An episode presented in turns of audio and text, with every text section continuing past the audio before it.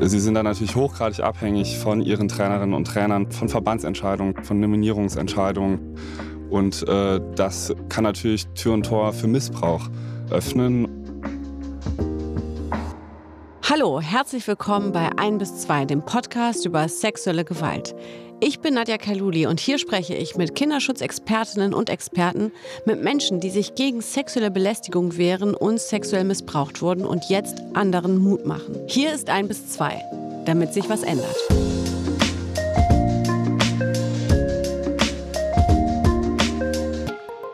Sportvereine sind für viele Kinder und Jugendliche eine Art Ersatzfamilie. Erst recht, wenn es Richtung Leistungssport geht.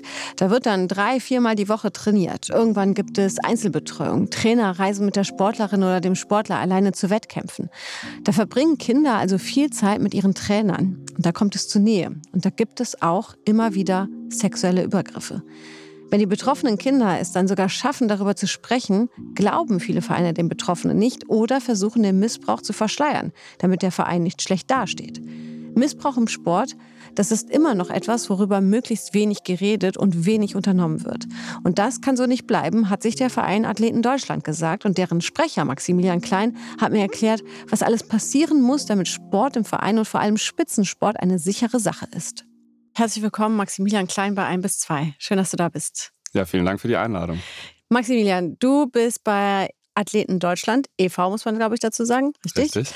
Und ähm, ihr setzt euch, wenn ich das jetzt mal so zusammenfassen darf, für eben ähm, ja, Sport ein, der eben nicht diskriminiert werden soll, wo es Gleichberechtigung gibt, wo man, äh, wo kein, also wo aufgeklärt werden soll in Diskriminierung, Missbrauch etc. Also das ist, fällt alles unter diesem Deckmantel Athleten Deutschland. Oder wie würdest du das beschreiben? Ja, das stimmt schon ganz. Also das, das ist natürlich richtig äh, so. Ähm, wir sind sozusagen die Vertretung der deutschen Kaderathletinnen und Athleten. Mhm. Äh, wir sind mit, ich glaube, zwischen 40 und 50 Mitgliedern gestartet, äh, damals noch 2017, 2018 und mittlerweile auf über 1500 KaderathletInnen angewachsen und setzen uns eigentlich äh, für die Perspektive unserer Mitglieder ein, persönlich wie sportlich, für Mitbestimmung im nationalen, internationalen Sportbetrieb und eben für den Schutz unserer Mitglieder. Es gibt mhm. ganz viele äh, Regelungen und ganz viele Strukturen, die äh, Menschenrechtsrisiken für Athletinnen und Athleten bedeuten. Und da geht es natürlich darum, dass wir einen äh, Sport haben, Leistungssport, der frei von Gewalt, frei von Missbrauch ist. Mhm. Und genau auf diesen Themenbereich konzentrieren wir zwei uns heute.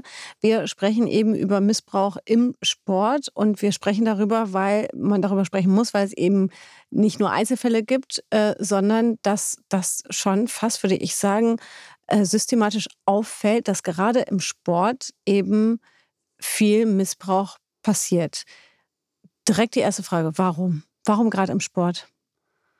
Naja, man muss vielleicht nochmal unterscheiden, so welcher Sport eigentlich. Ne? Mhm. Also es gibt ja da den Breitensport und in unserem Bereich ganz konkret den äh, Leistungs- und Spitzensport. Aber man kann schon für beide Bereiche sagen, dass es da ähm, ja, Selektionsprozesse gibt. Die mhm. gibt es auch im, im Breitensport. Das heißt, es gibt eine Bestenauslese äh, und da entstehen natürlich auch Abhängigkeitsverhältnisse. Da kann viel äh, Missbrauch mit Macht äh, äh geschehen, im Breiten wie im Leistungssport. Mhm. Äh, oft sind Sportvereine auch so eine Art ja, Familienersatz und wir wissen ja auch, Missbrauch findet auch in Familienstrukturen, familienähnlichen Strukturen statt. Es ist teilweise ein männlich dominiertes Feld. Auch das ist sicherlich, spielt sicherlich eine Rolle. Mhm. Und äh, insgesamt, je höher das Leistungsniveau geht, desto höher sind auch die Risiken und desto besser sind auch die Gelingensbedingungen für Missbrauch. Äh, deshalb sind auch Leistungssportlerinnen und Sportler nochmal auch eine spezifische Risikogruppe. Mhm. Warum ist gerade dann oder warum ist man gerade dann gefährdet, zum Beispiel im Sport, wenn es, wie du gerade sagtest, so um, um Leistung geht? Warum, warum ist es so, ich will nicht sagen gefährlich, aber warum äh, sind Täter dann gerade da in diesen Strukturen so konzipiert? Oder warum äh, ist gerade dieses, okay, Druck ausüben, damit mehr Leistung kommt, auch eben der, ja, der Weg in den Missbrauch hinein? Naja, im Leistungssport ist es ja so, dass äh, die Athletinnen und Athleten sich da sehr früh in dieses System begeben. Es sind teilweise reden wir auch über geschlossene Strukturen, die von außen äh, kaum einsehbar sind. Also gerade über so Stützpunkte, wenn wir über Stützpunktsysteme reden. Und das passiert schon im frühen Kindesalter. Und mhm. es wird sehr, sehr früh jede Entscheidung der sportlichen Karriere untergeordnet und sehr, sehr früh entstehen da äh, Abhängigkeitsverhältnisse, Machtdynamiken, wo die Athletinnen und Athleten diese biografische Fixierung haben. Und äh, sie sind dann natürlich hochgradig abhängig von ihren Trainerinnen und Trainern, von Verbandsentscheidungen, von Nominierungsentscheidungen. Und äh, das äh, kann natürlich Tür und Tor für Missbrauch äh, öffnen. Und deshalb ist es so wichtig, dass es dann eben auch entsprechende Schutzmaßnahmen für die Athletinnen und Athleten im, im Spitzensport gibt. Im Breitensport würde ich jetzt nochmal dazu sagen, da haben wir auch das Problem. Also da werden jetzt erstmalig Daten erhoben. Im Spitzensport liegen die vor. Mhm. Äh, und im Breitensport haben wir natürlich das Problem, dass wir so viele Vereine haben. Also wir reden da über 90.000 Vereine. Mhm. Äh, da haben wir natürlich zahlenmäßig eine ganz andere Dimension. Jetzt hattest du gerade eben schon ähm, Studien angesprochen, Zahlen angesprochen, die es im Spitzensport schon gibt, die mhm. belegen, okay, hier findet Missbrauch statt, sei es jetzt eben verbal, körperlich etc. Wir fassen heute alles erstmal unter einem Begriff. Ich habe mir diese Studie ähm, auch angeschaut und ähm, da ging es auch vor allem darum, eben was man besser machen muss, ja. Äh, und da ist ja zum Beispiel erstmal die Bereitschaft überhaupt, dass man sich diesem Thema äh, annähert. Und da sind viele Vereine schon äh, dazu bereit, eben auch im Breitensport. Aber viele sagen auch, noch, nee, das ist bei uns nicht. Wir kennen uns ja alle. Das, das, da brauchen wir uns jetzt erstmal gar nicht mit befassen. Und da genau liegt ja das Problem. Und da habe ich mich gefragt, wie sensibilisiert man denn im Breitensport, dass sie sich auch mit dem Thema Missbrauch im Verein auseinandersetzen müssen? Also das ist eine der großen Fragen, äh, weil tatsächlich die meisten Missbrauchsfälle im Vereinsumfeld stattfinden. Das heißt, die Vereine, äh, das ist schon das Handlungsfeld, wo am meisten gemacht werden muss. Und es gibt da auch eine neuere Zahl vom Sportentwicklungsbericht.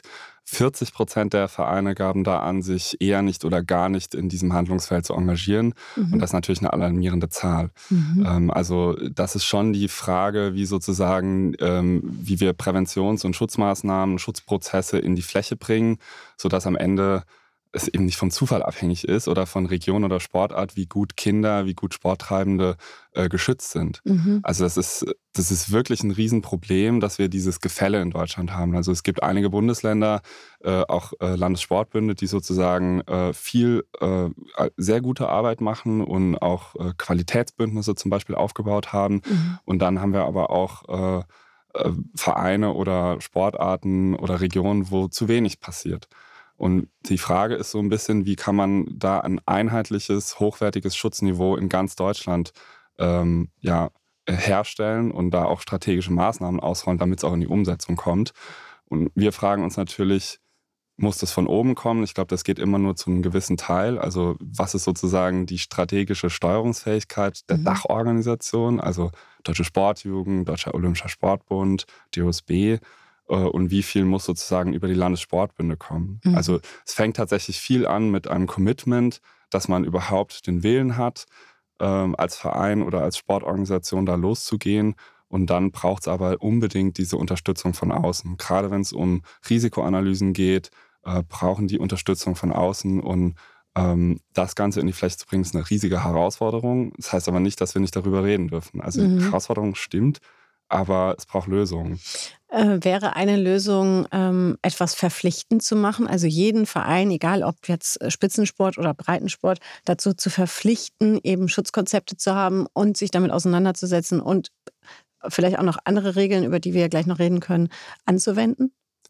Ja, absolut. Also äh, dieses Thema Verpflichtung äh, mögen Sportorganisationen manchmal nicht ganz so gerne. Da sind wir dann vielleicht auch oft äh, im Bereich der Autonomie des Sports. Also äh, Sportorganisationen haben manchmal so äh, leichte Abwehrreflexe, wenn es äh, um Regelgebung geht, die außerhalb ihres eigenen Gestaltungsspielraums liegen, um das jetzt diplomatisch zu formulieren.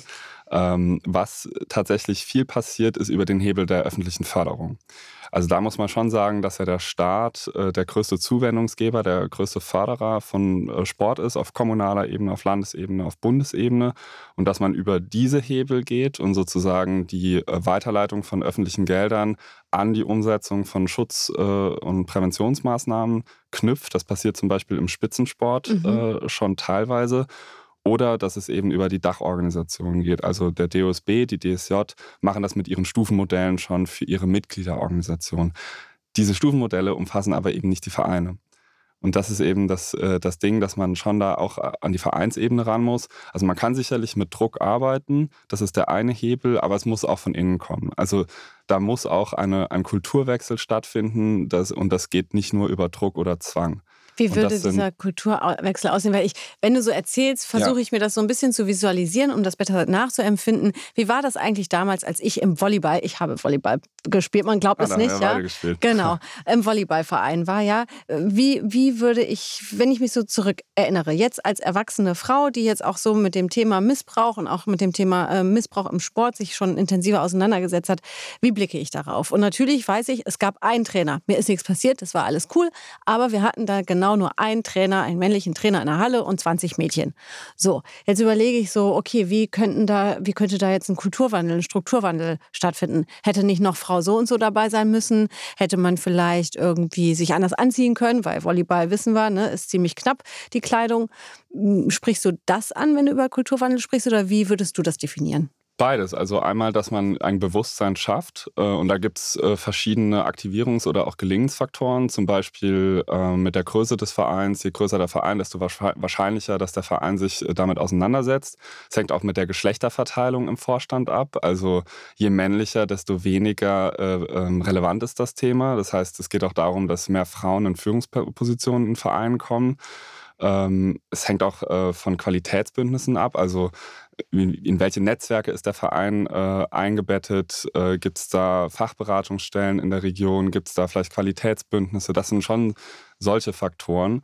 Ähm, das meine ich mit, mit diesem Organisationsprozess, mit diesem, dass man überhaupt das als Problem auch anerkennt und dann haben wir natürlich noch ein, äh, da rede ich jetzt mehr über den Leistungssport natürlich, äh, das Thema Kulturwandel im Sinne von, was ist eigentlich ein Leistungssport oder was ist ein äh, Sport, der die Menschenrechte achtet, der gewaltfrei ist. Und im Spitzensport haben wir eine große Diskussion gehabt, gerade in ästhetischen Sportarten, wo die Grenzen liegen. Mhm. Also reden wir nicht, nicht exklusiv über sexualisierte Gewalt, sondern auch gerade über psychische Gewalt. Und ähm, die Fälle im Turnen, global ist das ein Problem, ähm, aber jetzt hier auch in Chemnitz in Deutschland haben da halt einen riesen Prozess in Gang gesetzt. Mhm. Da reden wir auch schnell über, über Kinderrechte, über minderjährige Athletinnen und Athleten, Grenzverletzungen ähm, und die Einbindung natürlich, am Ende geht es natürlich um die Einbindung der Athletinnen und Athleten. Mhm.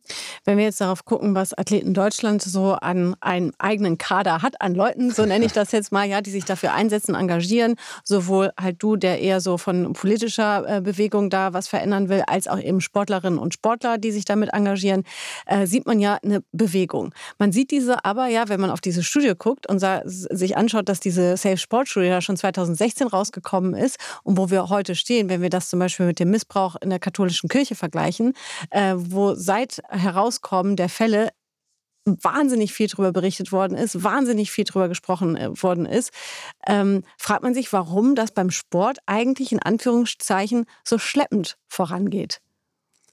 Obwohl ihr viel tut. ja, ich wollte gerade sagen, das ist immer so eine Frage der Perspektive. Mhm. Ähm, aber natürlich in der Gesamtschau ist es schon so, dass das Thema, also dass der Sport in einigen Bereichen hinterherhinkt äh, in anderen Bereichen schon viel macht. Und ich glaube, es ist schon auch wichtig zu betonen, dass viele engagierte Personen im Sport schon seit Jahren und Jahrzehnten unterwegs sind und sich diesem Thema widmen und auch eine hohe Kompetenz aufgebaut haben. Also es gibt Athletinnen und Athleten, die immer mündiger werden, äh, die sich immer mehr trauen, über Vorfälle zu sprechen. Das wurde auch global ausgelöst in den USA durch diesen, durch diesen Fall um Larry Nasser mhm. im Westturn dann gibt es diese unabhängige Athletenvertretung jetzt in Deutschland, die eben außerhalb der Sportstrukturen auf Missstände aufmerksam macht. Und es gibt eben eine Politik, äh, auch ein Staat, der viel mehr Interesse hat, ähm, äh, ja, den Sport auch irgendwo zu verpflichten, dass mit öffentlichen Geldern keine Menschenrechtsverletzungen begangen werden, kein mhm. Schaden angerichtet wird. Mhm. Und ähm, in Abgrenzung dazu hat der Sport schon oft auch die Tendenz, die Dinge intern zu halten und ähm, ja in seinem Handlungsbereich das Ganze so zu regeln, regeln zu wollen. Hm, und da sieht ähm. man halt eben, dass das äh, in manchen Bereichen eben nicht der beste Berater ist, genau. das rein intern äh, zu machen. Wenn ich so an den Sport und an Prävention denke, dann denke ich in erster Linie an, äh, was gut, richtig und wichtig ist und niemals aufhören darf, ist halt eben, dass man ähm, Antirassismus-Kampagnen macht eben. Ne? Wir sind alle gleich auf dem Platz. Hier, äh, das ist hier nicht der Ort für Rassismus und wir engagieren uns gegen Rassismus. Weniger ist es bekannt äh, im Thema Sexismus zum Beispiel. Ähm, nee, wann war das? Vor zwei Jahren? War das letztes Jahr oder vorletztes Jahr? Ich glaube vorletztes Jahr, als sich die äh, olympischen Turnerinnen eben oder einige davon eben stark gemacht haben oder dafür eingesetzt haben, zu sagen, wir ziehen andere Kleidung an, ne? nicht mehr nur dieser knappe Body, sondern ne, die Beine sind bedeckt, ähm, dass man eben bei den Übungen sich äh, trotzdem die Übung halt sehen kann, so aus dem sportlichen Aspekt, aber eben eben wenig Po, wenig Bein. Wie findest du das? Oder wie, nee, jetzt erstmal nur du. Bevor du nur für Athleten sprichst, interessiert mich jetzt nur deine Meinung. Nee, ich finde das ja klasse. Ich mhm. finde das super. Ähm, das ist genau das, was ich eben gemeint habe. Also die Athletinnen und Athleten ähm, sind mündig. Äh, und sie äh, haben in letzter Zeit, in den letzten Jahren gab es immer mehr, die äh, von ihrer Stimme Gebrauch gemacht haben und sich immer mehr getraut haben, eben gegen diese Abhängigkeitsstrukturen, gegen, äh, gegen diese Machtgefälle vorzugehen und einfach auf Missstände auch aufmerksam zu machen. Mhm. Und deshalb ist es so wichtig, dass äh, auch die Turnerinnen und Turner da ein Zeichen gesetzt haben und diese langen Anzüge tragen. Das ist genau diese Debatte. Ähm, also wir haben bei Athleten Deutschland mhm. zum Beispiel auch eine, eine AG ähm, für Gleichstellung, wo es genau diese Themen gibt. Also und das ein bisschen größer zu machen, es geht ja am Ende um Menschenrechtsrisiken. Mhm. Also das ist eigentlich das verbindende Thema, über das wir hier reden, über Diskriminierung, über Gleichstellungsfragen, Gewalt und Missbrauch. Und es gibt ganz, ganz viele Rechte von Athletinnen und Athleten, die durch die Regeln, durch, durch die Strukturen im Sport beschnitten werden. Und deshalb ist es so wichtig, dass die Athletinnen und Athleten das einmal äh, darauf, also einmal darauf aufmerksam machen. Mhm. Auf der anderen Seite, dass es auch äh, unabhängige Vertretungen gibt, äh, wie die unsere, wo wir das sozusagen solche Konflikte auf unsere Schultern laden können und das eben nicht mehr dann auf der Schulter der Athletin abgeladen wird, weil das erfordert ja auch Mut und Risiko.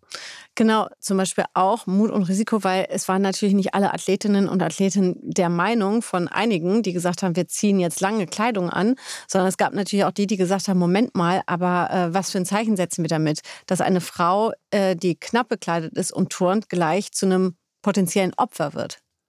Ja, aber es geht bei dieser Debatte um Wahlfreiheit. Das ist der Punkt. Mhm. Und das haben wir ganz viel. Also wir haben hier das Thema Wahlfreiheit, äh, genauso wie wir im Beachvolleyball die Debatte darüber hatten, ob jetzt äh, die Frauen in Doha verpflichtet wurden, lange Anzüge zu tragen. Nein, sie wollten äh, kurze Bikinihosen tragen. Aber im Beachhandball haben wir genau die umgekehrte Debatte. Da wollen die äh, Frauen lange äh, Hosen tragen wie die Männer. Mhm. Und es geht hier um Wahlfreiheit genauso wie es auch beim Thema Meinungsfreiheit um Wahlfreiheit geht. Also es, die Meinungsfreiheit ist ja durch so eine Regel von äh, beschnitten. Die Athleten dürfen auf dem Podium oder auf dem Spielfeld äh, keine Meinungen äußern, mhm. dürfen keine Protestaktionen machen. Und da muss man auch sagen, es geht hier um Wahlfreiheit. Wer sich äußern möchte, sollte das Recht haben, sich äh, äußern zu können. Mhm.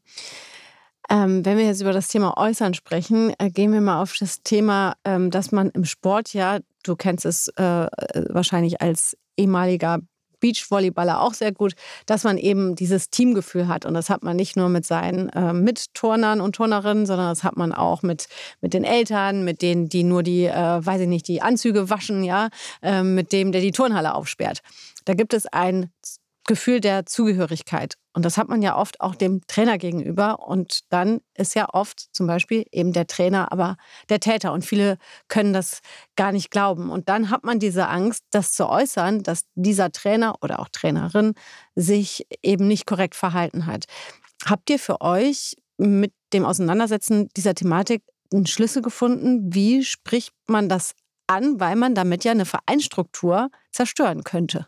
Also es muss ein System geben, das sozusagen gewährleistet, dass Meldungen ernst genommen werden, dass meldenden Personen kein Nachteil entsteht und äh, dass eben auch Konsequenzen folgen. Und das mhm. ist das große Problem. Es wird viel zu wenig ernst genommen, viele Meldungen versanden. Betroffene Personen bekommen nicht die Unterstützung, die sie brauchen, die ihnen zusteht. Und am Ende haben wir das Riesenproblem, dass äh, oft kein Durchgriff erfolgt, dass sich oft mhm. nichts ändert weil es eben dann am Ende in der Realität schon geschlossene Ökosysteme gibt, ähm, die kaum von außen irgendwie aufgebrochen werden können. Mhm. Das heißt, es geht am Ende um eine Gewaltenteilung, die nötig ist irgendwo. Mhm. Jetzt gibt es ja hier und da eben doch schon Schutzkonzepte. Also nicht doch schon, sondern es gibt verpflichtende Schutzkonzepte ja auch für, für den Spitzensport, wenn, wenn ich richtig informiert bin. Die müssen einen ja, Beauftragten, äh, einen Ansprechpartner in ihrem Verein nachweislich da haben, wohin man sich als Spitzensportler in diesem Spitzenverein eben wenden kann, falls was ist. Das gibt es ja noch nicht so lange. Ähm, wie, äh, wie ist das Ergebnis? Also wie kann man schon äh, sagen, was das bringt, dass es eben viele gibt, die sich melden oder gibt es kaum jemand, der sich meldet? Also habt ihr da schon Erkenntnisse? Ja, das ist, die, das ist die richtige Frage, äh, leider, weil es eigentlich zwei Probleme gibt. Wir haben da auf der einen Seite ein Datenproblem und wir haben natürlich ein Problem, äh, wie diese Strukturen der, der internen Ansprechpersonen überhaupt aufgesetzt sind. Mhm. Also erstens, es gibt äh, nach meiner Kenntnis kein nationales Fallmonitoring. Was ja eigentlich nötig wäre, es bräuchte eine Art Erhebung oder eine anonymisierte Erfassung, wie mit Fällen umgegangen wird innerhalb der Sportstrukturen, wie gemeldet wird, wie die gelöst werden. Äh, weil nur wenn man sozusagen diese Daten hat, äh, kann der Sport für sich Ableitungen treffen ähm, kann man auch sehen, ob es über die Zeit Entwicklungen gibt. So, also da haben wir ein Riesenproblem, dass es alles wie ein Flickenteppich ist. Mhm. Also wir haben einmal diese regionale Aufteilung in die Landessportbünde und dann hat man nochmal die Spitzenverbände. Ähm, die Landessportbünde sind deutlich besser aufgestellt, auch im Hauptamt. Ähm, und äh, ja, trotzdem ist alles einfach Stückwerk, äh, ein Flickenteppich. Ähm, teilweise wird isoliert voneinander gehandelt. Das heißt, es gibt nicht diese Übersicht ähm, wie überhaupt äh, mit den Fällen umgegangen wird. Und dann hat man nochmal, was diese Benennung der internen Ansprechpersonen angeht, ein bisschen die Herausforderung, dass es da total gute Leute gibt, äh, auch toll aufgestellte Teams. Auf der anderen Seite dann aber äh, ja, Leute im Ehrenamt beauftragt werden. Teilweise stehen die selbst in Abhängigkeitsverhältnissen zu Verbandschefs. Ähm, teilweise ist der Ausbildungsstandard gar nicht klar. Also wir haben dieses Gefälle. Und das ist natürlich ein Problem. Also äh, wir brauchen da klare Ausbildungsstandards, äh, es braucht eine gute Besetzung und da braucht man auch erstmal eine Übersicht. Äh, auch diese internen Ansprechpersonen, das ist eigentlich die letzte Herausforderung, sind einfach, denen sind auch die Hände gebunden. Also selbst wenn die wollen, können die ganz oft auf Fälle gar nicht einwirken. Die können nur empfehlend einwirken. Und selbst die gut ausgestatteten Teams in gut aufgestellten Landessportbünden sind in der Interventionsarbeit, also wenn es wirklich um den Umgang mit Fällen geht, überlastet, überfordert, weil das so hochspezialisierte, arbeitsintensive Expertise bedeutet. Und das heißt, äh, diese internen Ansprechpersonen die haben einfach einen super schwierigen Job, die stehen teilweise zwischen den Stühlen, haben mehrere Hüte auf, können selbst in Interessenkonflikte kommen, wenn es um die Bearbeitung von Fällen geht, wo vielleicht Verbandspersonal involviert ist. Mhm. Also ganz schwierige Sache, äh, ganz schwieriger Job und deshalb braucht es sozusagen auch eine Struktur, die unabhängig von denen läuft. Mhm. Gut, wenn eine Struktur unabhängig von denen läuft, braucht es ja trotzdem den oder diejenige, die sich dann dieser unabhängigen Struktur zuwendet. Ähm, wie, wie, wie sensibilisiert man überhaupt sich zum Beispiel auch? Man kann sich ja auch bei euch hinwenden zu ja. Athleten Deutschland e.V. Ähm, ich frage mich so, wer, wer macht das? Weil, also die, die Angst davor zu sagen, das war nicht korrekt, ist erstmal riesengroß, weil man selber für sich gar nicht mehr so richtig definieren kann, wo ist eigentlich die Grenze? Wie weit darf mein Trainer zum Beispiel gehen? So, da fängt es ja schon an. Dann, wie du es ja eben schon sagtest, ist ja die Leistung das große Thema. Ich will ja hier, ich will ja was erreichen, deswegen bin ich ja auch hier. Ne? Ich bin ja nicht nur hier, weil mir langweilig zu Hause ist, sondern ich will ja auch irgendwie Leistung bringen und auch Erfolge sehen.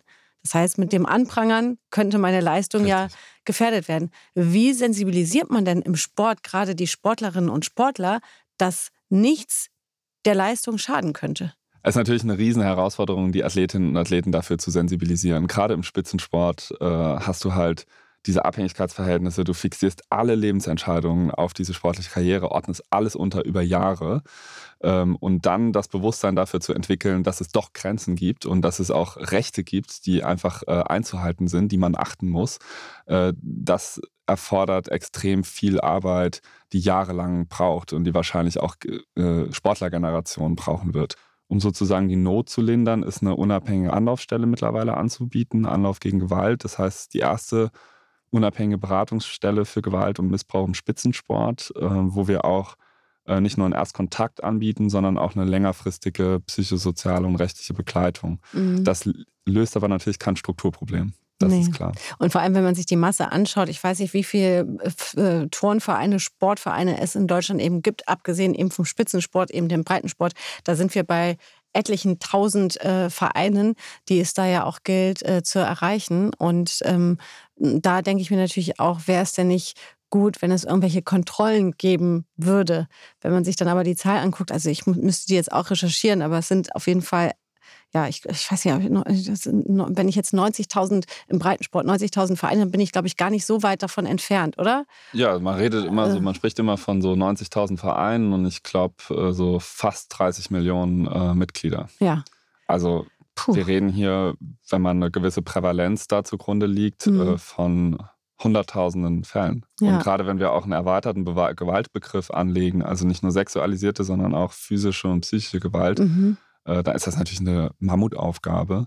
Und wir müssen es halt schaffen, dass es diesen Kulturwandel gibt auf der einen Seite in der Fläche, dass aber auch die Strukturen richtig aufgestellt sind. Also eine Mischung aus, äh, also aus unabhängigen Strukturen mhm. und eben Strukturen im Sport, die äh, fit for purpose sind, mhm. sozusagen, also geeignet sind. Jetzt sprechen wir mit dir natürlich ganz explizit darüber, wie sich äh, eben Vereine aufstellen können. Du hast mehrmals gesagt, ihr als Athletinnenvertretung ähm, ja, ähm, seid auch Ansprechpartner oder appelliert dahin, so äh, das sind eure Rechte, achtet darauf etc.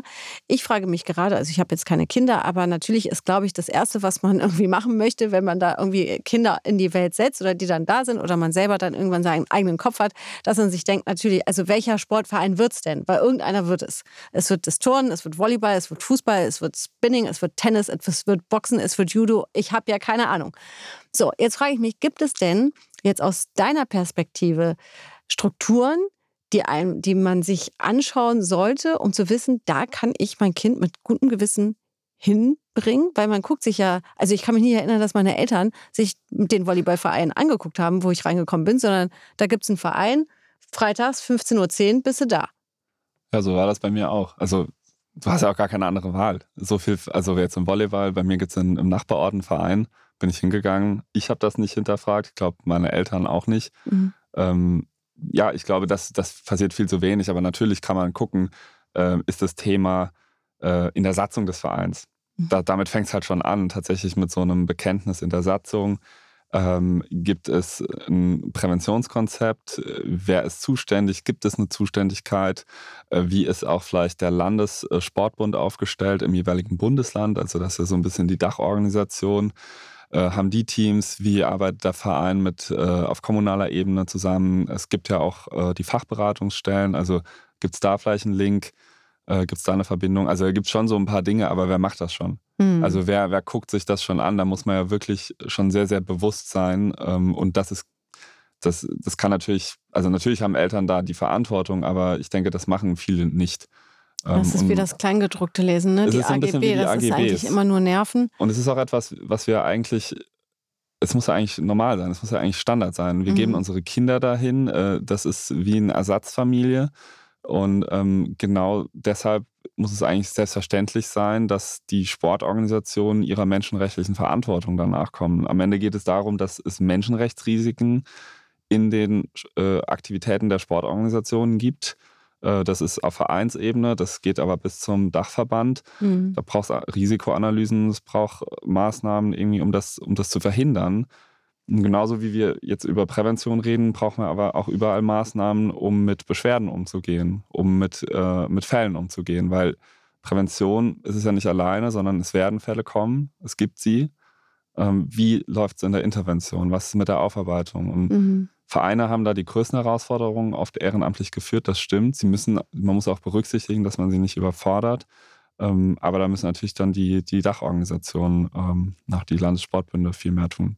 Ich frage mich, ob es halt so Role Models geben muss oder ob es die braucht, um eben ja, Mut zu machen. Wir hatten hier zum Beispiel Boris Kaminski äh, zu Gast, der von ähm, ja, seinem äh, schlimmen Missbrauch, muss man wirklich sagen, ähm, den er erlebt hat ähm, als, als äh, Junge im Tennisverein.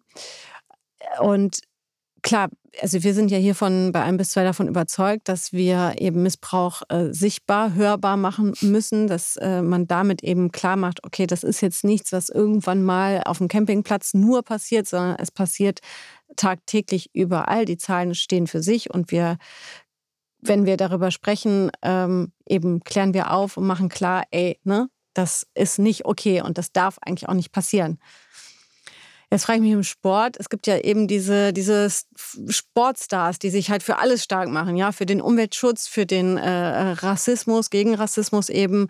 Ähm, aber äh, brauchen wir eben auch solche Role Models für den Missbrauch, für sei es psychische, physische oder sexuelle Gewalt?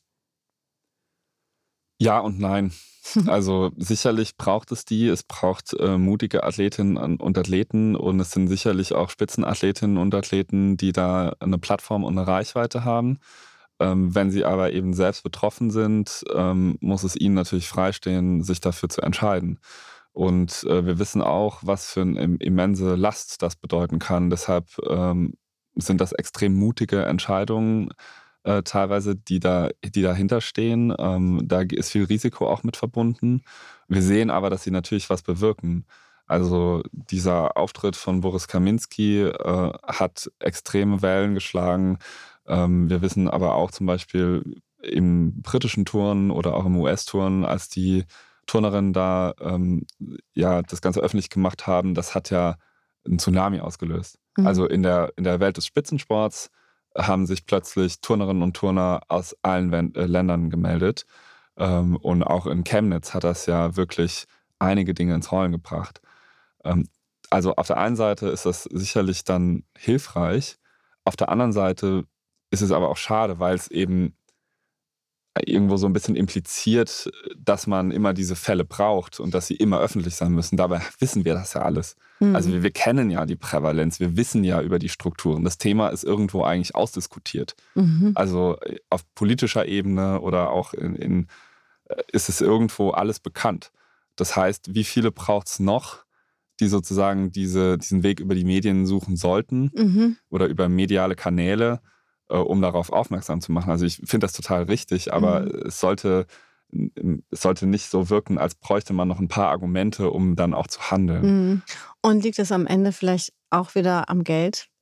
Weil wenn wir darüber, also ich dachte so, ne, das muss ja auch alles bezahlt werden. Der Beauftragte, der dann da sitzt, ja, der, ähm, der das vielleicht kontrolliert, der sich äh, ja die, die, die Vereinssatzung eben anschaut. Das, das sind ja eben, wenn wir eben auf die Zahl zurückkommen, wie viele Hunderttausende ähm, Menschen oder Millionen Menschen eben in Sportvereinen in Deutschland überhaupt aktiv sind da die Kontrollen loszutreten, dann sind wir da wieder bei einem politischen Finanzproblem.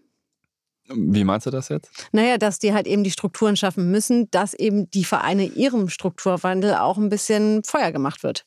Ja, beides. Ne? Also es braucht im Grunde genommen eine, es braucht auf der einen Seite natürlich die, die Stärkung in der Fläche. Also wenn wir sagen, wir wollen einen gewaltfreien Sport, der mhm. die Menschenrechte der Athletinnen und Athleten schützt, dann müssen wir Geld ausgeben. Also wir können nicht nur sozusagen Geld für Schwimmbäder und Sportstätten ausgeben, sondern wir müssen auch Geld dafür ausgeben, dass die Menschenrechte geachtet werden. Mhm. So, das ist, das ist einfach so.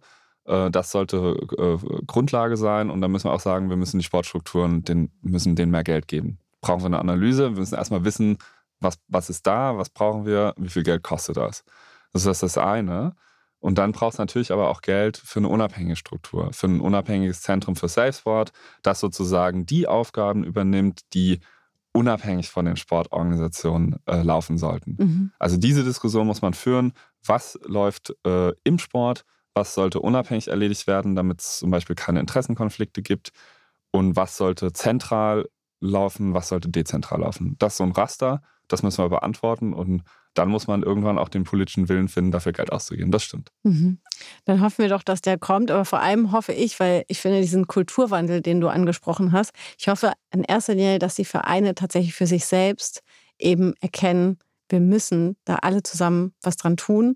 Und das heißt auch wir im Verein, auch wenn es anstrengend ist und auch wenn man nicht glaubt, dass das auch bei dem kleinen Verein in sonst wo, auch dort könnte was passieren, weil ich glaube, oder nach dem, was ich alles hier erfahren habe, Täter innen finden ihren Weg.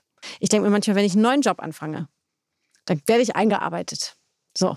Und wenn ich doch als Sportlerin und als Trainer und als Eltern und was weiß ich in einen neuen Verein komme, dann finde ich, warum gibt es da nicht eigentlich zweimal im Jahr erstmal einen Workshop? Was ist erlaubt, was ist nicht erlaubt, was sind hier die Regeln? So, das ist wie wenn du einen neuen Job anfängst, dann fängst du ja auch erstmal an und kriegst erstmal ein Factsheet vorgetragen, wie es hier läuft.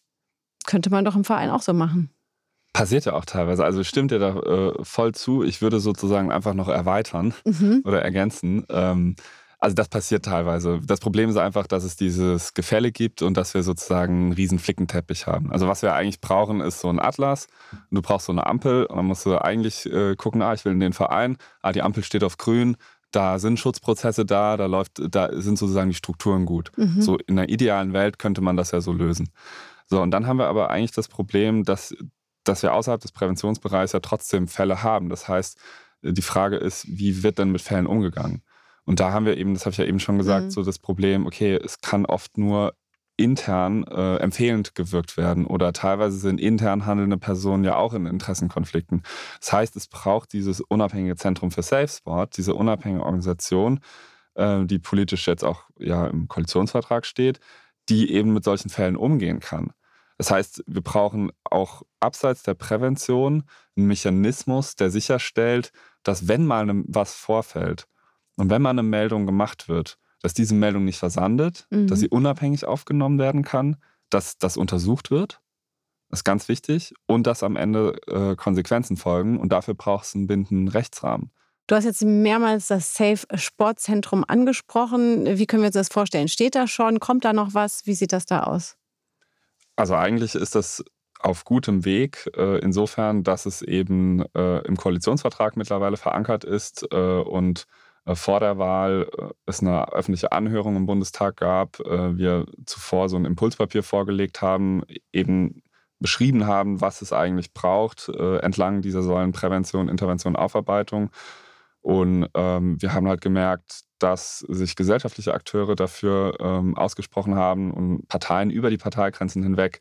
Also da ist sehr, sehr schnell so eine Art Konsens hergestellt worden, dass das nötig ist. Mhm. Und äh, auch die Innenministerin hat sich da neulich nochmal zu bekannt, auch die äh, Sportminister der Länder, die Innenminister äh, sind das. Also da ist schon ganz viel quasi jetzt geschehen. Wo wir so ein bisschen Schwierigkeiten hatten, war, dass überhaupt der Sport sich damit beschäftigt. Das passiert jetzt aber auch. Es gibt jetzt so einen Dialogprozess. Äh, also laufen ganz viele Prozesse. Mhm. So, und das ist natürlich ein Riesenstrukturprojekt. Äh, wenn das so käme, dann hätte das Zentrum äh, könnte im Präventionsbereich Leute ausbilden oder zertifizieren, Standards setzen, im Interventionsbereich Meldungen entgegennehmen, Untersuchungen, sanktionieren, Aufarbeitung, auch Aufarbeitungsprojekte koordinieren. Also sehr, sehr weitreichende Kompetenzen, die jetzt auch von einer Machbarkeitsstudie äh, bestätigt wurden, die das Innenministerium beauftragt hat. Und da das aber so ein Mammutprojekt ist, äh, wird das sicherlich Jahre dauern, bis das umgesetzt wird. Und ähm, da stehen wir jetzt, also es laufen viele Prozesse, aber umgesetzt ist halt noch nichts. Ach, es dauert immer so ähm, lange. Es dauert immer so lange. Deshalb haben wir diese Anlaufstelle jetzt wenigstens aufgebaut, um okay. sozusagen kurzfristig zu handeln.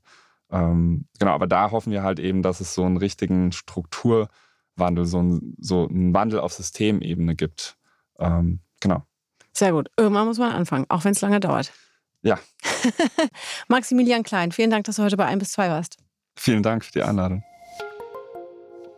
Ich fand super, dass Maximilian Klein heute da war, um uns mal so ein bisschen auch ja einen Eindruck zu geben, was strukturell alles so passieren muss. Aber er hat es ja ganz deutlich gesagt, auch darüber hinaus eben, äh, dass es jetzt nicht nur einfach damit getan ist, dass man im Verein seine Strukturen ändert, sondern dass man auch im politischen, juristischen Sinne sich eben Missbrauch in Sportvereinen näher anschauen muss und dass da vor allem auch gehandelt werden muss. Ich persönlich, und das ist meine ganz persönliche Meinung, würde mir Sportvereine tatsächlich tatsächlich einfach gut anschauen. Die Vereine, die schon zeigen, ey, wir setzen uns mit dem Thema auseinander, wir haben hier Ansprechpartner, das ist für mich erstmal ein gutes Zeichen zu sagen, da kann ich mein Kind mit einem guten Gefühl hinschicken.